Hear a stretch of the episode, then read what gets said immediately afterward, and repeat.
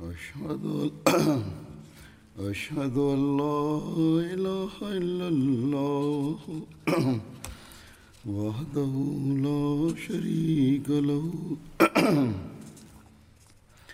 وأشهد أن محمدا عبده ورسوله. أما بعد فأعوذ بالله من الشيطان الرجيم. بسم الله الرحمن الرحيم.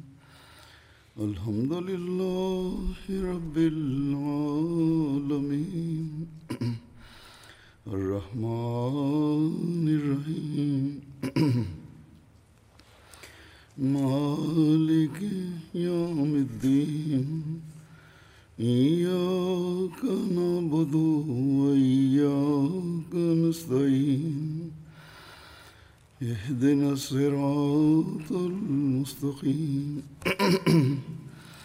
صراط الذين أنعمت عليهم غير المغضوب عليهم ولا الضالين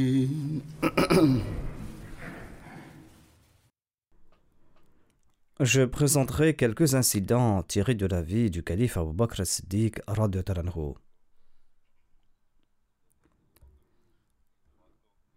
Quand sa mort était proche, il a fait venir Abdurrahman bin Auf et il lui a demandé ceci Quelle est ton opinion à propos de Omar?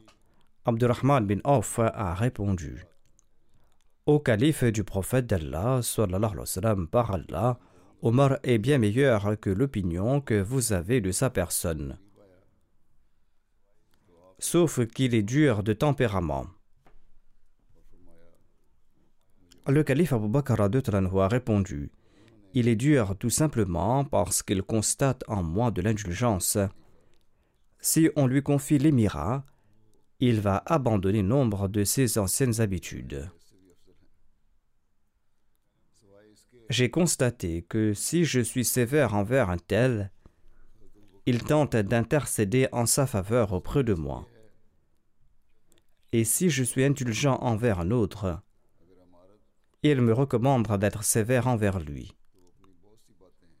Ensuite, Abu Bakr as-Siddiq a convoqué Othman bin Affan et il l'a questionné à propos de Omar.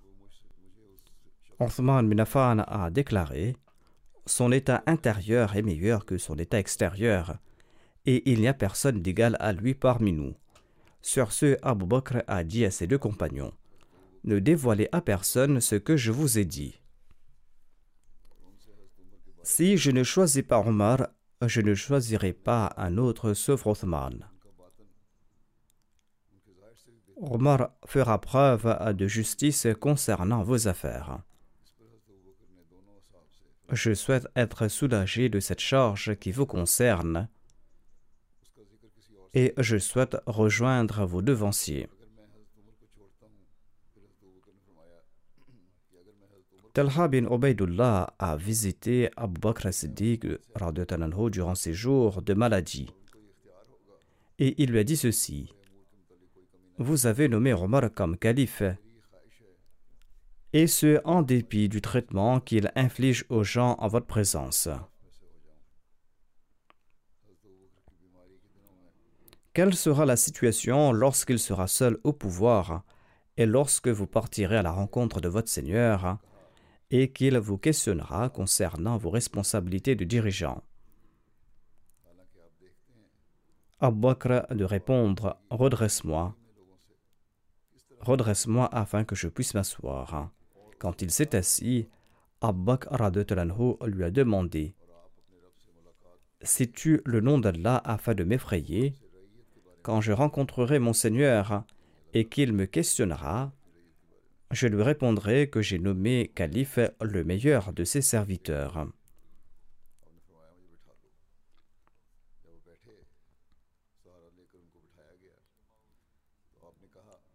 En citant des recueils d'histoire, Hazrat Muslim Maud Talanhu explique Quand le calife Abbaq Talanhu était sur le point de rendre l'âme, il a demandé aux compagnons qui d'entre eux nommait calife après lui. La majorité des compagnons étaient en faveur de Omar et certains pensaient qu'il était trop strict et ils avaient peur qu'il ne soit trop sévère envers le peuple. Le calife Abu Bakr a répondu Il était strict tant qu'il n'avait pas de responsabilité. Quand on lui confiera une charge, sa sévérité sera confinée à ce qui est juste.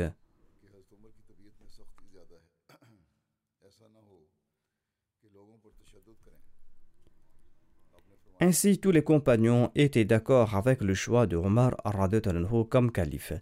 Étant donné que la santé d'Abu Bakr s'était détériorée, il a pris le soutien d'Asma, son épouse. Il est venu à la mosquée les pieds pendants et les mains tremblants, et il s'est adressé à tous les musulmans. Il a déclaré j'ai médité plusieurs jours sur celui qui me succédera comme calife si je décède. Après mûre réflexion et après de longues prières, j'ai décidé de proposer le nom de Omar comme calife. Ainsi donc, Omar sera calife après moi.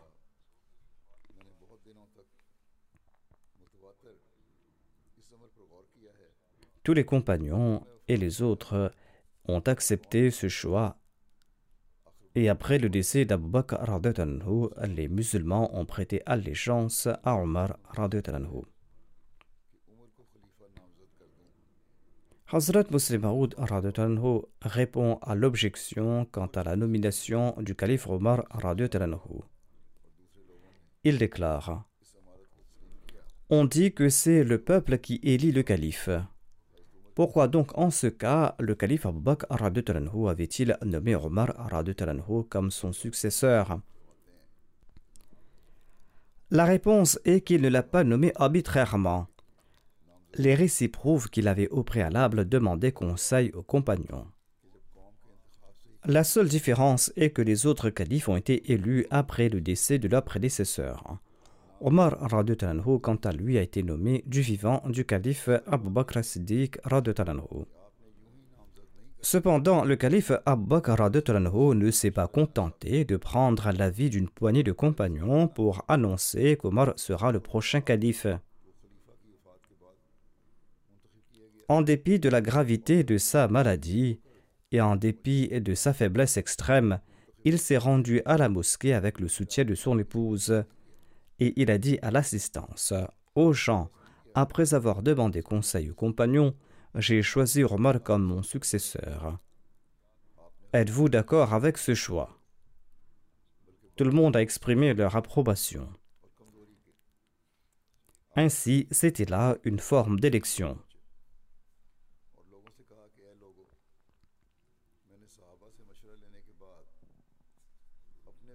Voici d'autres détails à propos de la maladie d'Abu Bakr Siddiq et de ses dernières volontés. Le recueil de Tabari évoque en ces termes la maladie et la mort d'Abu Bakr Siddiq.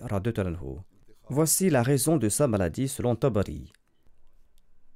Il avait pris un bain le lundi 7 du mois Jamadul Akhir. Il faisait très froid ce jour-là et il a attrapé une fièvre qui a duré 15 jours. Et cette fièvre l'a empêché euh, de sortir pour accomplir la sola. Selon ses instructions, Omar Aradotananhu dirigeait les prières. Les gens venaient le visiter, mais sa situation s'est détériorée au fil des jours. À l'époque, le calife Abu Bakr logeait dans la maison que le saint prophète, paix soit lui, avait offerte, maison qui était située devant celle d'Uthman bin Nafan. Durant ses jours de maladie, c'était Rothman qui venait le visiter le plus souvent. Sa maladie a duré 15 jours. Quelqu'un lui a conseillé de consulter un médecin. Il a répondu Il m'a déjà examiné. On lui a demandé Qu'a-t-il dit Il a répondu Je fais ce que je souhaite.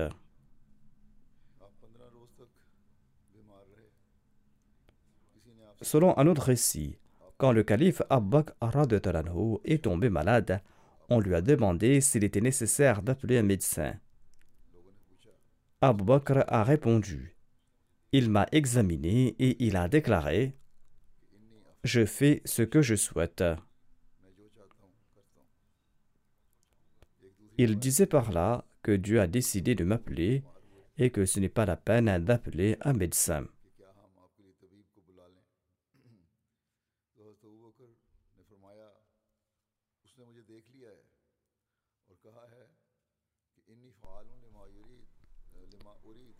Le calife Abbaq Anhu est décédé le mardi 22 du mois Jamadul Akhir de l'an 13 de l'Égypte à l'âge de 63 ans. Son califat a duré deux ans, trois mois et dix jours.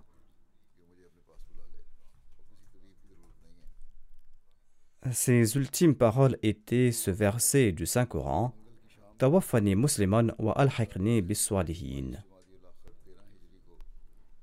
Fais-moi mourir dans un état de soumission et rassemble-moi avec les justes.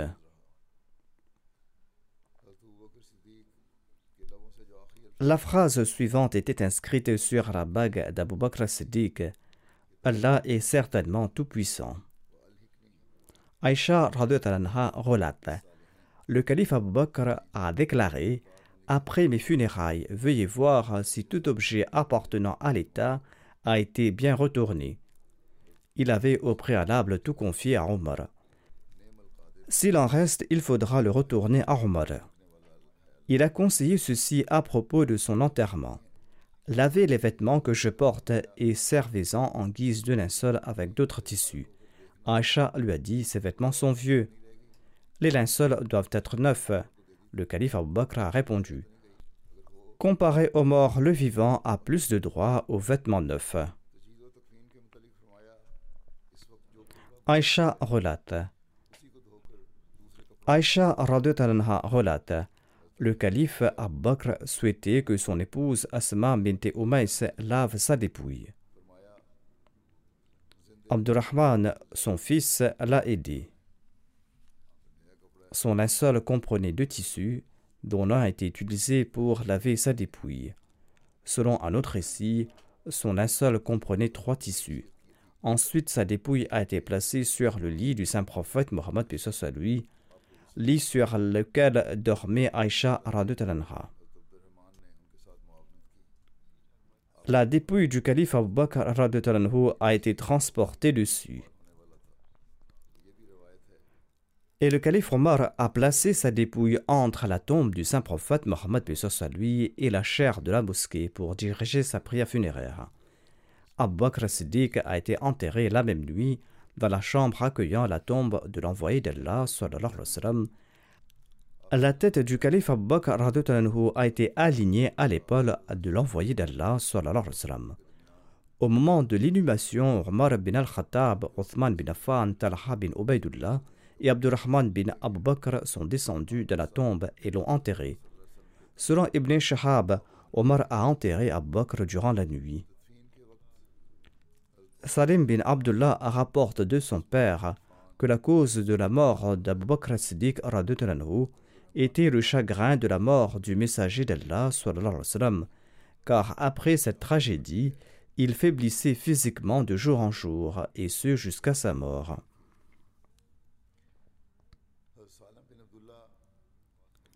Selon certains biographes, un repas empoisonné par un juif serait la cause de sa mort mais généralement les biographes ont rejeté ce récit.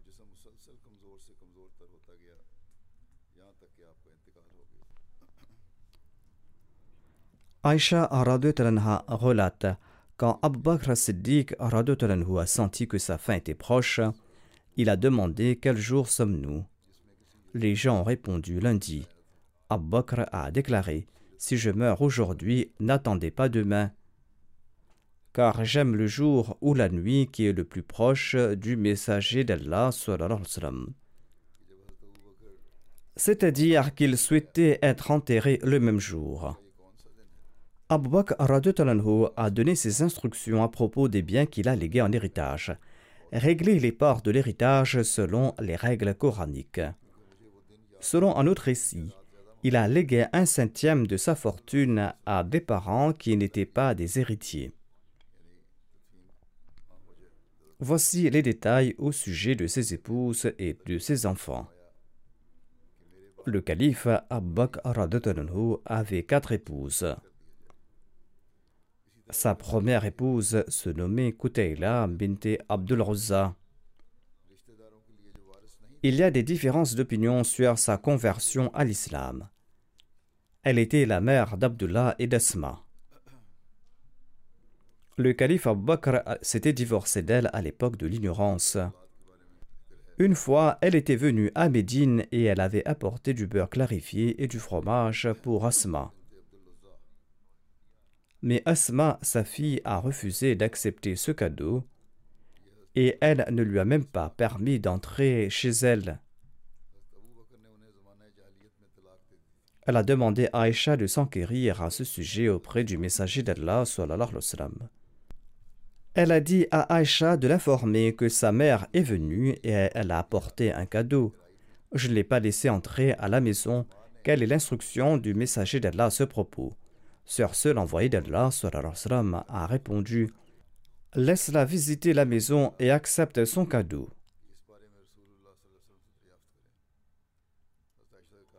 La deuxième épouse d'Abu Bakr Siddiq était Umm Roman bint Amir. Elle appartenait à la tribu Banu Kinana bin Khuzayma. Son premier mari se nommait Harith bin Sukhbara et il était décédé à la Mecque. Par la suite, elle s'est mariée à Abu elle était parmi les premiers musulmans et elle avait prêté allégeance au messager d'Allah et elle avait émigré à Médine. Elle a donné naissance à Abdurrahman et à Aïcha Talanha. Elle est décédée à Médine en l'an 6 de l'Égypte. L'envoyé d'Allah en personne est descendu de sa tombe et il a prié pour son pardon. La troisième épouse d'Abu Bakr Siddiq était Asma bint Umais bin Marbad bin Harith. Son surnom est Umm Abdullah. Elle avait accepté l'islam et elle avait prêté allégeance à l'envoyé d'Allah avant que les musulmans n'entrent à la Dar Arqam. Elle était aussi un des premiers migrants. Elle a d'abord émigré en Abyssinie avec son mari Jafar bin Abu Talib. Et de là, elle s'est rendue à Médine en l'an de l'Égypte. Jafar est tombé en martyr lors de la bataille de Morta en l'an 8 de l'Égypte. Par la suite, elle s'est mariée à Abu Bakr et elle a donné naissance à Muhammad bin Abi Bakr. La quatrième épouse était Habiba bint Kharija bin Zayd bin Abu Zuhair. Elle appartenait à la branche Khazraj des Ansar. Abu Bakr vivait avec elle à Suna, une banlieue de Médine. Elle a donné naissance à Umm Kulthum, la fille d'Abu Bakr Umm Kulthum est née quelque temps après la mort d'Abu Bakr Siddiq. Parmi ses enfants, il avait quatre fils et trois filles. Son premier fils se nomme Abdurrahman bin Abi Bakr. Il était son fils aîné. Il est devenu musulman le jour de Hudaybiyah et ensuite il est resté fidèle à l'islam. Il a partagé la compagnie de l'envoyé d'Allah. Il était très célèbre pour sa bravoure. Après avoir accepté l'islam, il avait une attitude admirable. Le deuxième fils était Abdullah bin Abi Bakr. Il a joué un rôle important à l'occasion de la migration de l'envoyé d'Allah, soit lui, à Médine.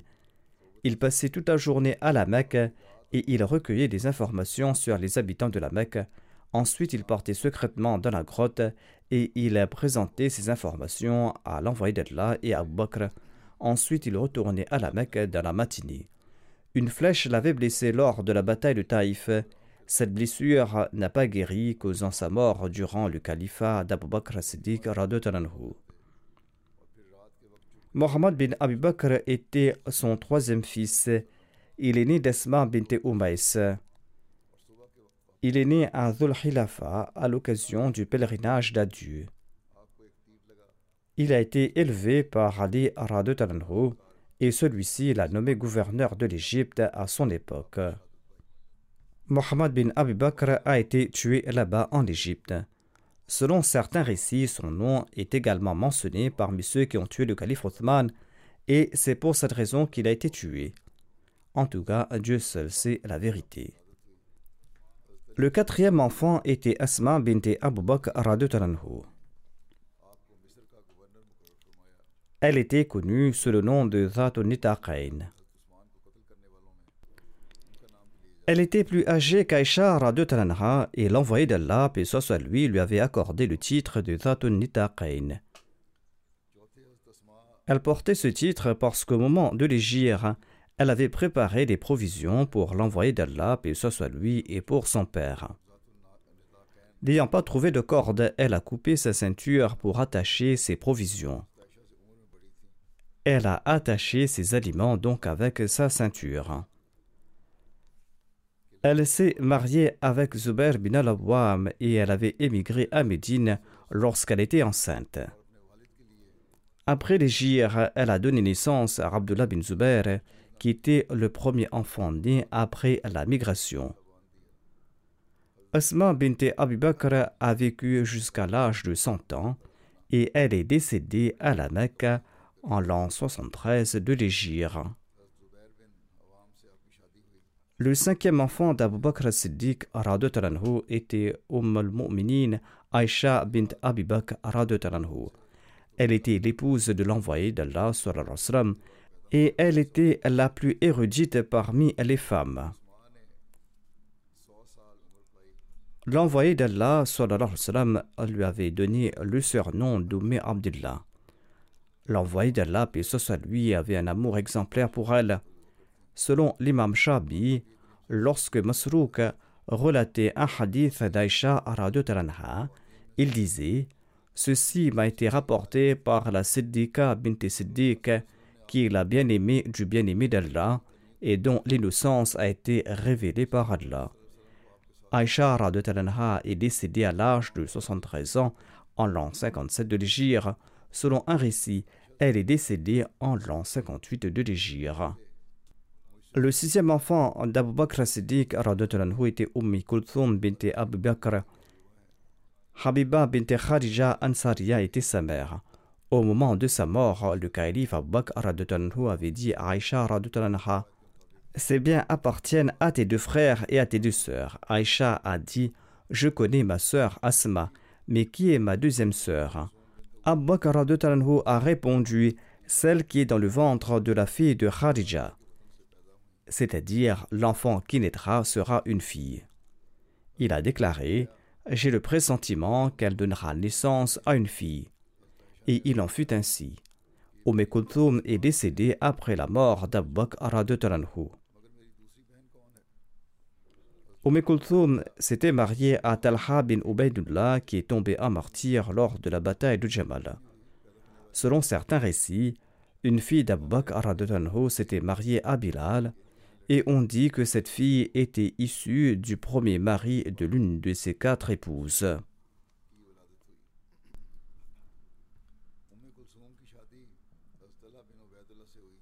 Voici les détails sur sa gestion des affaires de l'État lorsque Abu Bakr Siddiq était confronté à une question et quand il avait besoin de conseils et de l'opinion de gens avisés, et lorsqu'il souhaitait consulter les jurisconsultes, il invitait Omar, Othman, Ali, Abdurrahman bin Auf, Muaz bin Jabal, Ubay bin Kab et Zayd bin Thabit parmi les Muhajirin et les Ansar.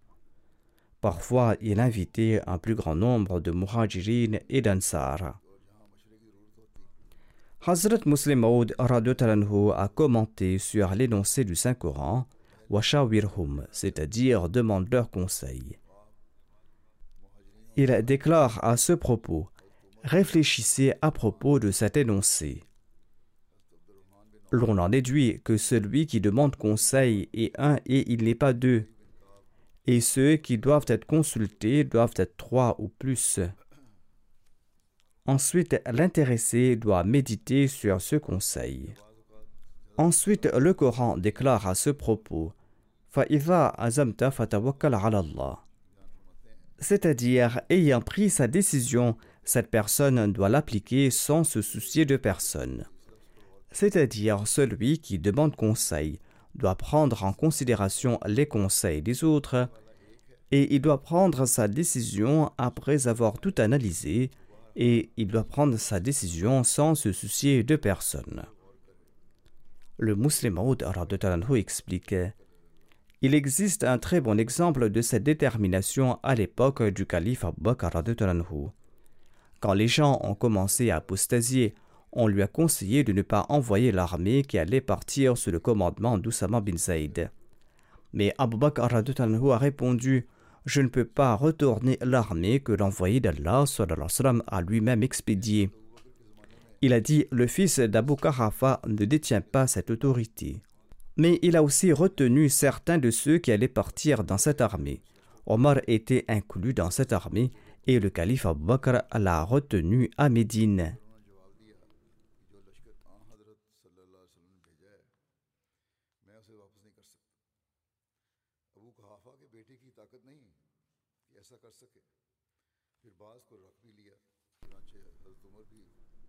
Ensuite, certains ont conseillé au calife Abu Bakr d'exempter les rebelles du paiement de la zakat pour qu'ils ne sombrent pas dans l'apostasie.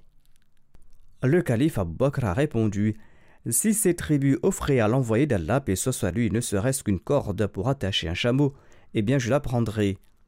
Et si vous m'abandonnez tous, et si vous allez rejoindre tous les apostats avec les bêtes de la forêt, tout seul je les combattrai tous. Ceci est la quintessence de la détermination d'Abu Bakr.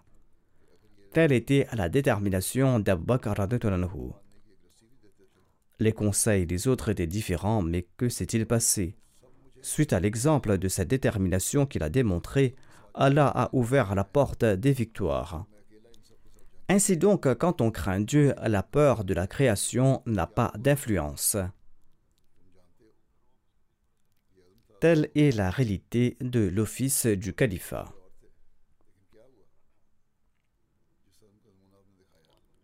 Voici les détails sur l'établissement de la Baitul Mal ou de la trésorerie.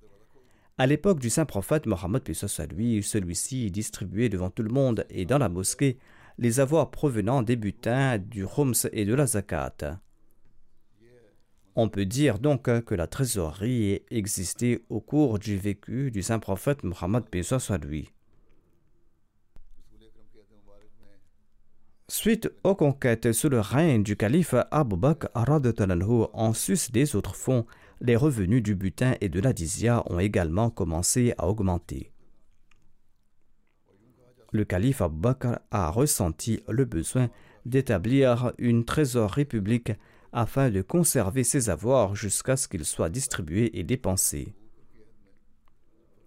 Il a donc alloué une maison suite au conseil des grands compagnons. Mais cette bête mal, cette trésorerie est demeurée nominale car Abu a toujours tenté de distribuer tout bien en nature et en espèces dès leur arrivée. Selon certains récits, la responsabilité du département des finances était confiée à Abu Ubaida. Au tout début, Abu Bakr a construit la Baitul Mal dans la vallée de Sunna et aucun garde n'a été nommé pour le protéger. Sunna est un lieu situé dans la banlieue de Médine, environ 4 km de la mosquée Nabawi.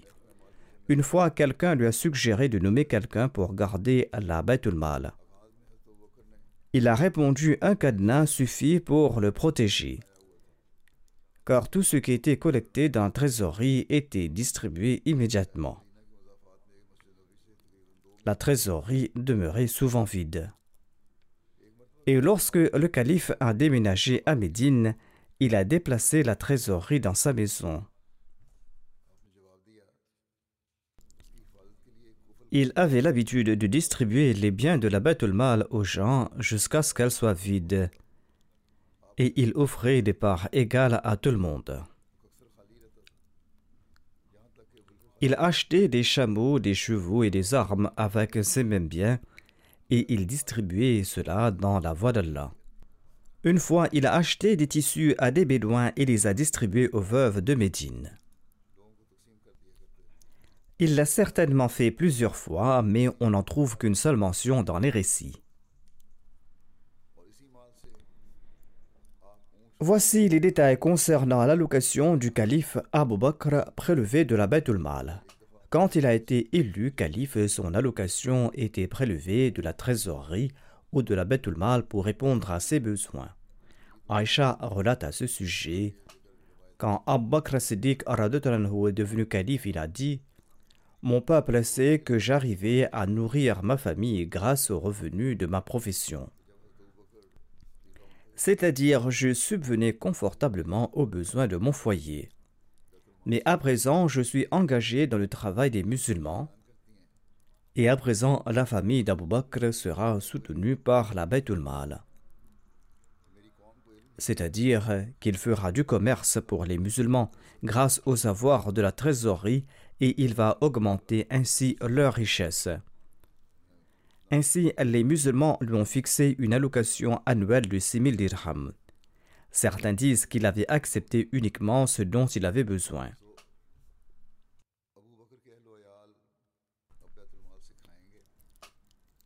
Il était le premier chef de l'État dont les sujets ont approuvé les dépenses. Selon un récit, lorsque Abu Bakr a été nommé calife, un matin, il se rendait au marché. Il portait sur les épaules les vêtements qu'il mettait en vente. Il a croisé en cours de route Omar bin al-Khattab et Abu Ubaida bin al-Jarrah. Ils lui ont demandé Ô calife du messager d'Allah, où partez-vous? Il a répondu Je me rends au marché. Ils lui ont demandé de nouveau Et pourquoi donc Vous êtes le responsable des affaires des musulmans? Abu Bakr a répondu Comment vais-je nourrir ma famille? Et ils l'ont emmené avec eux en disant Nous allons allouer votre part. Ainsi, ils lui ont fixé une allocation annuelle de 3000 dirhams. Selon certains récits, son allocation a été fixée à 6000 dirhams, comme mentionné précédemment. Selon d'autres récits, il avait reçu en tout 6000 dirhams au cours de son califat. De même, toutes les biographies sont unanimes que bien qu'Abu Bakr avait prélevé une allocation de la Baitul Mal pour subvenir à ses besoins et à ceux de sa famille, il a rendu toute cette somme au moment de sa mort. Quand sa fin était proche, selon un récit, le calife Abu Bakr a demandé à ses proches de vendre une parcelle de terre et que la somme soit versée au trésor public pour rembourser la somme qu'il avait prélevée pour ses dépenses personnelles. Selon un autre récit, Lorsque sa fin était proche, il a dit ceci à Aïcha Radotananha. Depuis que j'étais élu calife, je n'ai dépensé sur moi aucun denier public. Je me suis contenté de repas et de vêtements simples.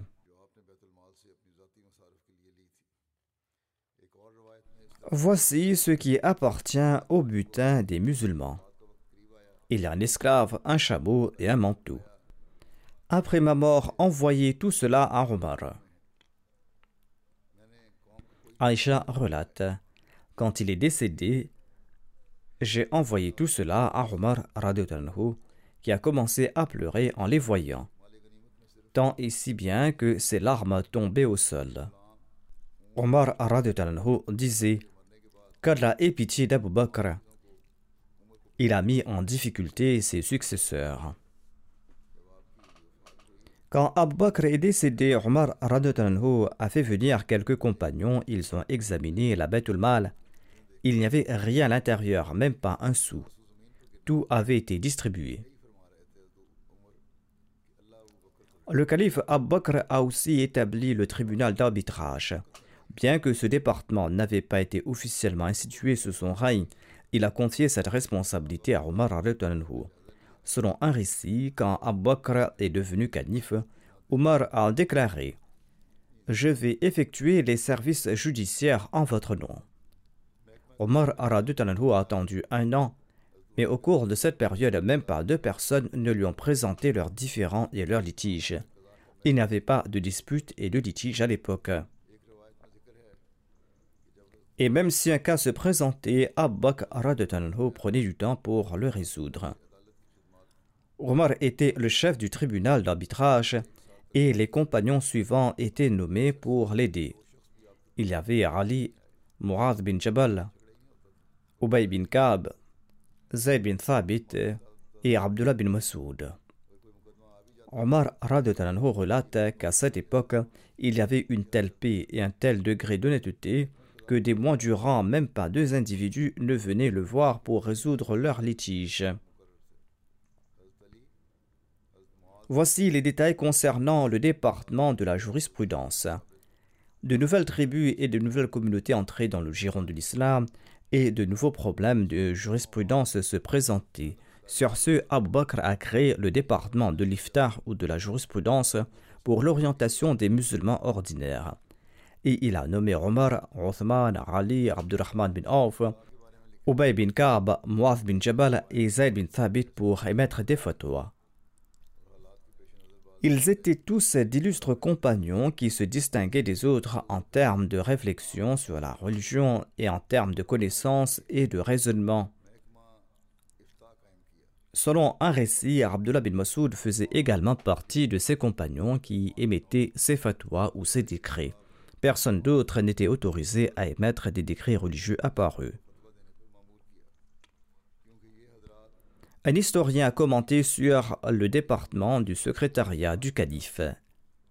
Il déclare que, dans le langage moderne, le scribe doit être appelé le secrétaire de l'État, c'est-à-dire celui qui consigne les comptes rendus des rencontres.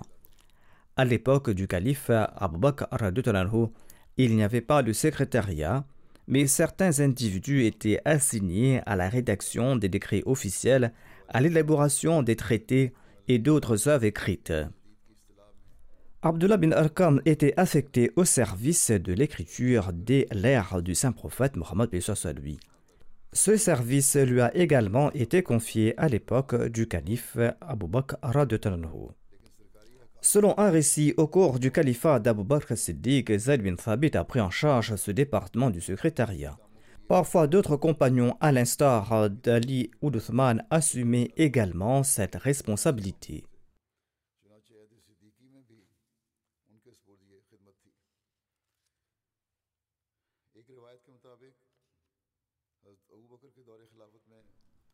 Voici les détails sur le département de l'armée.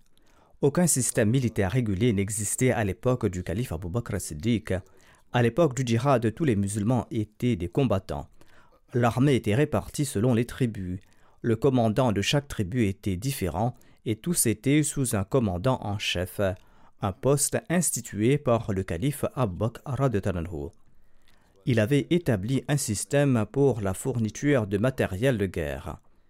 Une partie raisonnable des revenus provenant de diverses sources était prélevée pour les dépenses militaires, pour l'achat des armes et des bêtes de somme.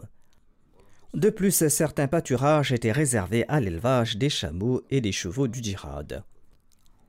Un biographe écrit que le système militaire du calife Abu Bakr était plus proche de la méthode bédouine qui prévalait dans les différentes tribus arabes avant même l'époque de l'envoyé d'Allah. À l'époque, l'État n'avait pas d'armée régulière et chaque individu se présentait pour le service militaire. Lorsqu'une bataille était déclarée, les tribus prenaient leurs armes et marchaient vers l'ennemi. Les tribus ne dépendaient pas de l'État central pour les fournitures et les armes, mais géraient tout elles-mêmes. Les combattants ne recevaient même pas de salaire de la part de l'État. Ils considéraient le butin comme leur salaire.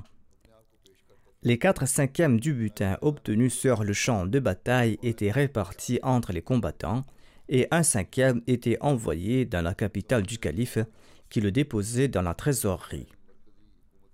Les dépenses mineures de l'État étaient couvertes par le Khums. Le calife Radutanhu a donné des instructions au commandant-chef lors de ces différentes batailles. Selon les chroniques, le calife Abu Bakr donnait des instructions aux généraux et aux commandants qui partaient en guerre. S'adressant à l'armée d'Oussama bin Zayd, Abu Bakr Siddiq a déclaré Je vous conseille d'être conscient de dix choses.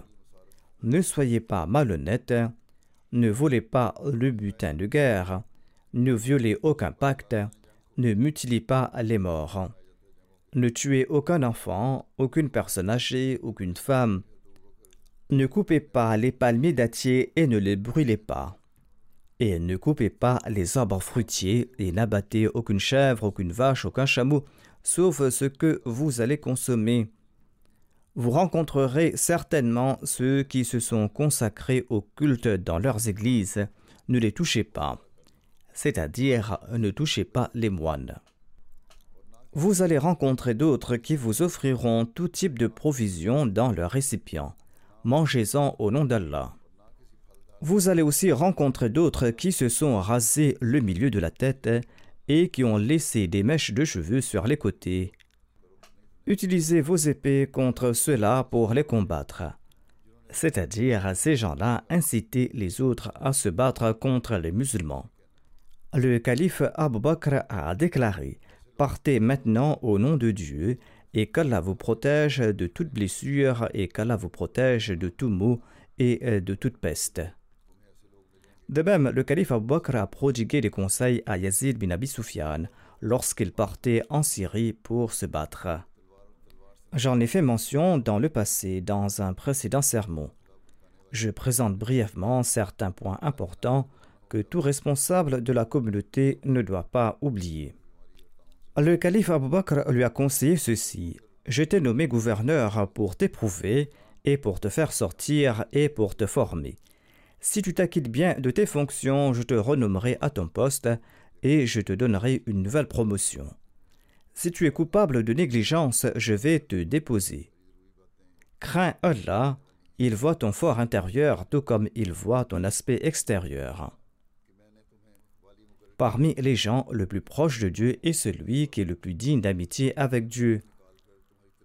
Et la personne la plus proche de Dieu est celle qui est la plus proche de lui par ses actions. Évite les préjugés de l'époque de l'ignorance, Allah et ses pratiques et ceux qui en sont coupables. Lorsque tu seras au sein de ton armée, traite tes soldats très bien, sois bienveillant envers eux et promets-leur le bien et quand tu leur prodigues des conseils, sois bref, car on oublie beaucoup de choses après de longs monologues. Le calife lui a dit Rectifie ton nafs et les gens vont se rectifier. Ainsi donc, si le leader se réforme, ses subalternes en feront de même. Il lui a dit Accomplissez la sola à l'heure en complétant les inclinaisons et les prosternations et en faisant montre d'humilité. Il faudra aussi honorer les ambassadeurs de l'ennemi qui vous visitent. Mais leur séjour dans votre camp doit être bref et ils doivent quitter les lieux rapidement afin qu'ils ignorent tout de votre armée. Il ne faut pas les informer à propos de vos œuvres, il faut leur parler brièvement et il faut empêcher votre peuple de leur parler. Il ne faut pas laisser les ambassadeurs de l'ennemi marcher librement dans le camp musulman. Ils doivent parler uniquement à leurs interlocuteurs désignés et ne pas s'immiscer dans la masse. Et lorsque vous parlez vous-même aux ambassadeurs, ne révélez pas vos secrets.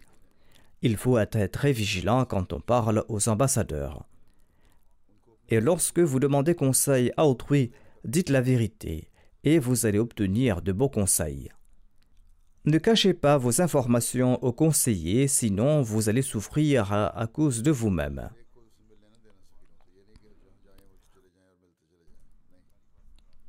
Comment le leader, le responsable et le commandant peut-il récolter les informations de la journée? Le calife Abu Bakr lui a dit ceci à ce propos. Parlez à vos amis durant la nuit et vous allez obtenir de nombreuses nouvelles et vous allez collecter des informations. Et tout ce qui est caché vous sera révélé. Il faut souvent faire des inspections sans préavis. Ainsi donc, le contrôle est aussi nécessaire. Disciplinez bien celui qui est négligent à son poste. Ne vous précipitez pas pour punir, mais n'ignorez pas non plus les punitions. Et ne négligez pas votre armée, et ne la déshonorez pas en l'espionnant. Ne partagez pas les secrets de vos soldats avec les autres. Et ne vous asseyez pas non plus avec les fainéants. Soyez en compagnie des véridiques et des fidèles. Ne soyez pas lâches ou les autres seront aussi lâches. Évitez toute malhonnêteté concernant le butin, car cela rapproche de la pauvreté et indique la victoire et le triomphe. J'ai omis ici de nombreux points de ces conseils prodigués par le calife Abu Bakr. Il s'agit à deux conseils qui sont importants non seulement aux commandants, mais aussi aux responsables de la communauté. Ils ne doivent pas être négligents à cet égard, et c'est là que leurs œuvres seront bénites. J'ai présenté brièvement ces points ici afin d'en faire un rappel aux responsables de la communauté. Voici les détails de la division de l'Empire islamique en différents États. Au cours du califat d'Abu Bakr, le royaume de l'islam était divisé en différents États. Il avait nommé des chefs et des gouverneurs dans ces différents États. Médine était la capitale et le calife Abu Bakr y siégeait en tant que calife. Voici la méthode qu'il a appliquée pour nominer ses différents gouverneurs. Le calife Abu Bakr suivait la sunna du saint prophète Mohammed lui en nommant un gouverneur dans une région. Notamment, s'il existait parmi ces gens-là des personnes qui sont justes et pieuses, eh bien, il choisissait le gouverneur parmi eux. Il a nommé le gouverneur de Taïf et de ceux d'autres tribus en suivant cette méthode.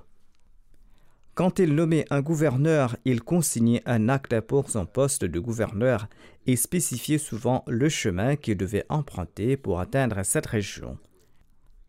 Il mentionnait les endroits par lesquels il devait passer, en particulier lorsque la nomination concernant des zones qui n'avaient pas été conquises et qui échappaient au contrôle du califat islamique. Ces méthodes étaient assez évidentes lors des conquêtes de la Syrie et de l'Irak et lors des batailles contre les apostats. Parfois, le calife a fusionné certains États avec d'autres, surtout après avoir combattu les apostats. Ziad bin Labid était le gouverneur de la Jamot et le calife a inclus Kinda sous sa supervision. Et par la suite, Ziad a servi en tant que gouverneur de la Jamot et de Kinda. À l'époque d'Abu Bakr l'ancienneté de la conversion à l'islam était un critère de sélection des gouverneurs. Ceux qui ont été formés directement par le saint prophète Mohammed lui avaient priorité dans ces nominations. Ils étaient considérés en premier. Si l'envoyé d'Allah avait désigné une personne pour une tâche, le calife n'apportait aucun changement à cet égard. À titre d'exemple, le saint prophète Mohammed lui avait nommé Oussama le commandant d'une armée qui partait pour la Syrie. Par la suite, en raison de certaines considérations, plusieurs individus ont conseillé au calife de nommer un aîné parmi les compagnons à ce poste. Mais le calife Abu Bakr a maintenu Oussama à son poste. De même, le calife prenait en considération la personne qui avait profité le plus de la compagnie du saint prophète Mohammed à lui. C'est la raison pour laquelle, souvent, il confiait diverses responsabilités à ceux qui avaient embrassé l'islam avant la conquête de la Mecque. À cet égard, il n'a jamais été coupable de tribalisme ou de népotisme. C'est un résultat de ce principe strict et de cette norme élevée que les chefs et les gouverneurs qu'il a nommés ont toujours utilisé leurs meilleures compétences pour servir l'islam et pour servir les musulmans. Le calife Abu Bakr a également respecté l'opinion de la population locale dans la nomination de ses gouverneurs. Allah bin al-Hadrami était le gouverneur du Bahreïn à l'époque de l'envoyé d'Allah, et soit lui. Plus tard, il a été muté ailleurs pour une raison quelconque. Ensuite, au cours du califat d'Abu Bakr, le peuple du Bahreïn lui a demandé de leur envoyer Allah. Sur ce, Abu Bakr a fait d'Allah bin al-Hadrami le gouverneur du Bahreïn et il l'a envoyé là-bas. Le calife avait également donné des instructions aux différents gouverneurs. Selon les récits, le calife Abu Bakr a donné des instructions en personne à l'occasion de la nomination de ces différents gouverneurs. Selon les chroniques d'Al-Tabri, il a conseillé ceci à Amr bin al-As et à Walid bin Uqba. Craignez Dieu intérieurement et extérieurement. Quiconque craint Allah, il ménage une issue pour lui et lui fournit une subsistance d'où il ne s'y attend pas. Quiconque craint Allah, il pardonne ses péchés et il lui accorde une récompense accrue. Adoptez donc à la crainte de Dieu. Les meilleurs serviteurs de Dieu sont ceux qui s'exhortent les uns et les autres. Vous suivez l'une des voies de Dieu. Négliger ce qui est nécessaire à la force de votre religion et à la sécurité de votre gouvernement est un crime impardonnable. Ne soyez donc jamais coupable de paresse et de négligence. Mustawrid bin Shaddad relate quant à lui j'ai entendu l'envoyé d'Allah déclarer Celui que je nomme gouverneur doit se contenter d'une épouse, et s'il n'a pas de domestique, eh bien il doit en avoir un, et s'il n'a pas de maison pour habiter, il doit s'en trouver une. Mustawrid a déclaré que le calife Bakr a déclaré à ce propos Quiconque réclame davantage est un traître et un voleur. Comment les gouverneurs étaient-ils contrôlés par le calife? Le calife Abu Bakr surveillait leurs moindres mouvements. Étant donné qu'ils avaient profité de la proximité du saint prophète Mohammed à lui, contrairement à Omar, Abu Bakr avait l'habitude de fermer les yeux sur leurs omissions mineures. Il gardait un œil sur ce qu'ils faisaient, mais il pardonnait leurs écarts mineurs. Selon Tabri, Abu Bakr n'a pas emprisonné ses gouverneurs et ses envoyés. Mais si l'un d'entre eux commettait une erreur, il lui donnait un avertissement approprié, et ce, quelle que soit sa position. Lorsqu'il apprit que Muhajid bin Umayya avait arraché les dents d'une femme qui ridiculisait les musulmans, il a immédiatement envoyé une lettre de réprimande. Même s'il avait su à propos de quelques lacunes de Khalid bin Walid, il n'hésitait pas à le réprimander. Le calife Abu Bakr avait assigné différents devoirs et responsabilités aux gouverneurs et aux chefs nommés dans différentes régions, dans les différentes villes et villages. Les chefs et leurs adjoints avaient également des responsabilités financières. Ils collectaient la zakat des riches de leur région et distribuaient la zakat aux pauvres et prélevaient la dizia des non-musulmans et déposer toutes ces sommes à la Baitul Mal. Ces responsabilités dataient de l'époque de l'envoyé d'Allah et les accords conclus sous le règne de l'envoyé d'Allah, paix soit lui, ont été renouvelés. Le gouverneur du Najran avait renouvelé l'accord entre l'envoyé d'Allah, paix lui, et le peuple du Najran parce que les chrétiens de cette région l'ont exigé. Les gouverneurs ont joué un rôle actif dans l'éducation religieuse du peuple dans leurs régions respectives et dans la prédication et la diffusion du message de l'islam. La plupart d'entre eux avaient l'habitude d'enseigner la lecture du Saint-Coran dans les mosquées ainsi que les règles et les étiquettes de l'islam. Cette responsabilité était considérée comme la plus importante aux yeux du saint prophète Mohammed lui et de son calife Abu Bakr c'est pourquoi les chefs et les gouverneurs d'Abu Bakr ont bien assumé cette responsabilité et l'ont bien exécutée. Un historien a écrit ceci à propos de l'émir Ziad bin Labid nommé par le calife Abu Bakr dans l'Adramaut. Ziad enseignait le Coran à de nombreuses personnes tout comme il le faisait avant d'être nommé gouverneur. De même, ces gouverneurs ont joué un rôle très important dans le domaine de l'éducation et de la formation et de la diffusion du message de l'islam dans leur région.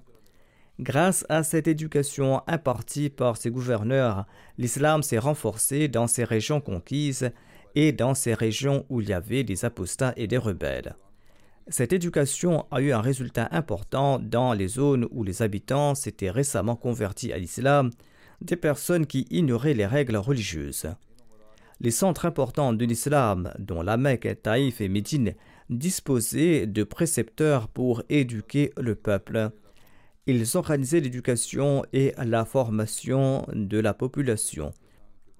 Tout cela était accompli sous l'égide du calife ou de son émir, ou de ceux qui ont été nommés par le calife pour former la population dans ces différentes zones. L'émir ou le gouverneur de la région était aussi directement responsable des affaires administratives de sa province. S'il devait partir en voyage, il nommait son adjoint qui allait s'occuper de ses affaires administratives jusqu'à son retour. Par exemple, Muhajir bin Abi Umayya a été nommé le gouverneur de Kinda par le saint prophète Mohammed à lui. Après le décès du saint prophète à lui, Abu Bakr l'a maintenu à la même position. Muhajir ne s'est pas rendu au Yémen en raison de sa maladie. Il est resté à Médine et il a envoyé Ziad bin Labid à sa place pour exercer ses fonctions jusqu'à son rétablissement et son retour au Yémen. Le calife Abbaq avait autorisé cette suppléance. De même, quand il servait au poste de gouverneur en Irak, Khalid bin Walid nommé son adjoint jusqu'à son retour à Hira. Inch'Allah, je présenterai d'autres récits sur ce même thème à l'avenir.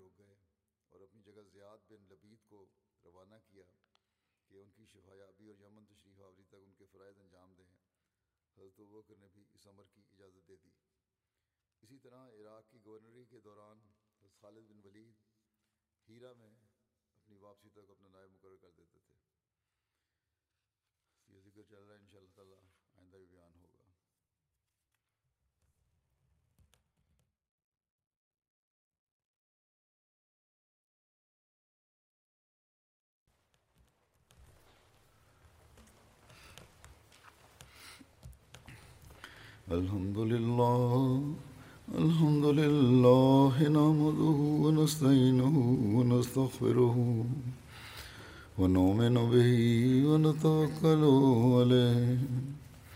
ونعوذ بالله من شرور أنفسنا ومن سيئات أعمالنا. من يهده الله فلا مضل له ومن يضلله فلا هادي له. ونشهد أن لا إله إلا الله. ونشهد أن محمدا عبده ورسوله. عباد الله رحمكم الله.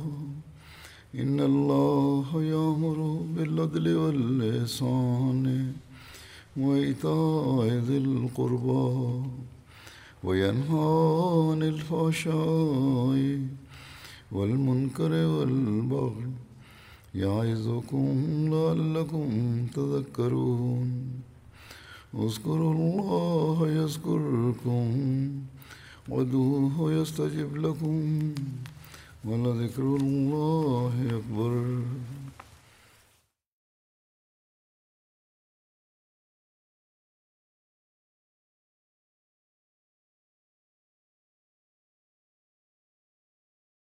ما كان